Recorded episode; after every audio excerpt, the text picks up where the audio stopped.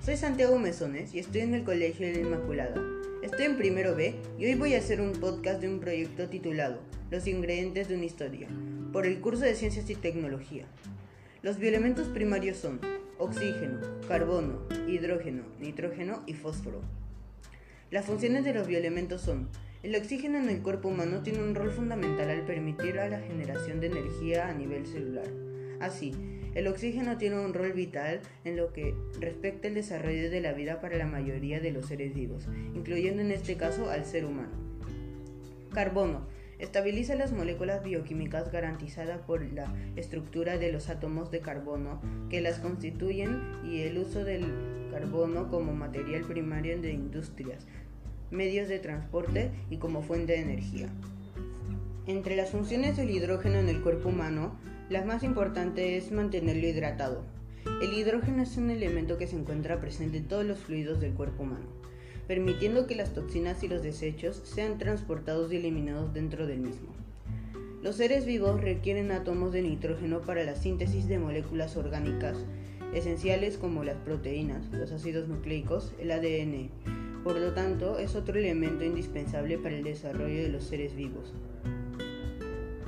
La principal función del fósforo es la formación de huesos y dientes.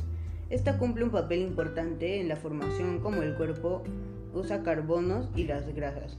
También es necesario para que el cuerpo produzca proteínas para el crecimiento, conservación y reparación de células y tejidos. Las sustancias inorgánicas más importantes para los seres vivos son las sales minerales y el agua. Las funciones del agua en los seres vivos son función disolvente de sustancias, función bioquímica, función de transporte, función estructural, función amortiguadora y mecánica y función termorreguladora.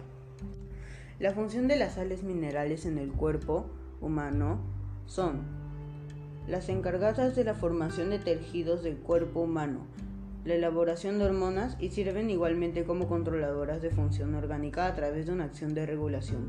También son las encargadas de mover el agua en el cuerpo y un papel de la excitabilidad neuromuscular. Mi plato para el proyecto fue el cuy frito con picante de papa. No era saludable. Inicialmente encontré que mi plato tenía demasiados carbohidratos. Lo que hice fue reducir la porción de papas de la mitad del plato a un cuarto. El plato no tenía vitaminas porque solo estaba el cuy que era proteínas y las papas que eran carbohidratos.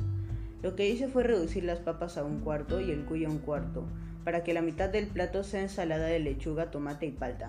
Finalmente, el plato tenía pocos lípidos. Lo que hice fue que con la ensalada la palta tenía muchos lípidos y así aumentó. Mi familia degustó el plato que preparé. A mi mamá le gustó la comida, en especial la ensalada ya que salió muy rica. No creo que podamos incluirlo en el menú familiar porque el cuy es difícil de conseguir, al igual que algunos ingredientes. Lo que sí vamos a hacer es cambiar el menú y hacerlo más nutritivo para tener una vida saludable. Yo creo que podemos hacer un plato aún más saludable haciendo el cuy al horno en vez de frito. Este trabajo me ayudó a conocer la comida peruana desde una perspectiva diferente. También me ayudó a convertir un plato típico a uno saludable. Finalmente, aprendí a no rendirme, ya que por mucho tiempo que no puedo conseguir el cuy, la perseverancia dio frutos. Ahora, cuando veo los platos de la gastronomía peruana, no solo veo una comida, veo una historia detrás, y por eso de hoy en adelante voy a contar los ingredientes de mi historia. Gracias.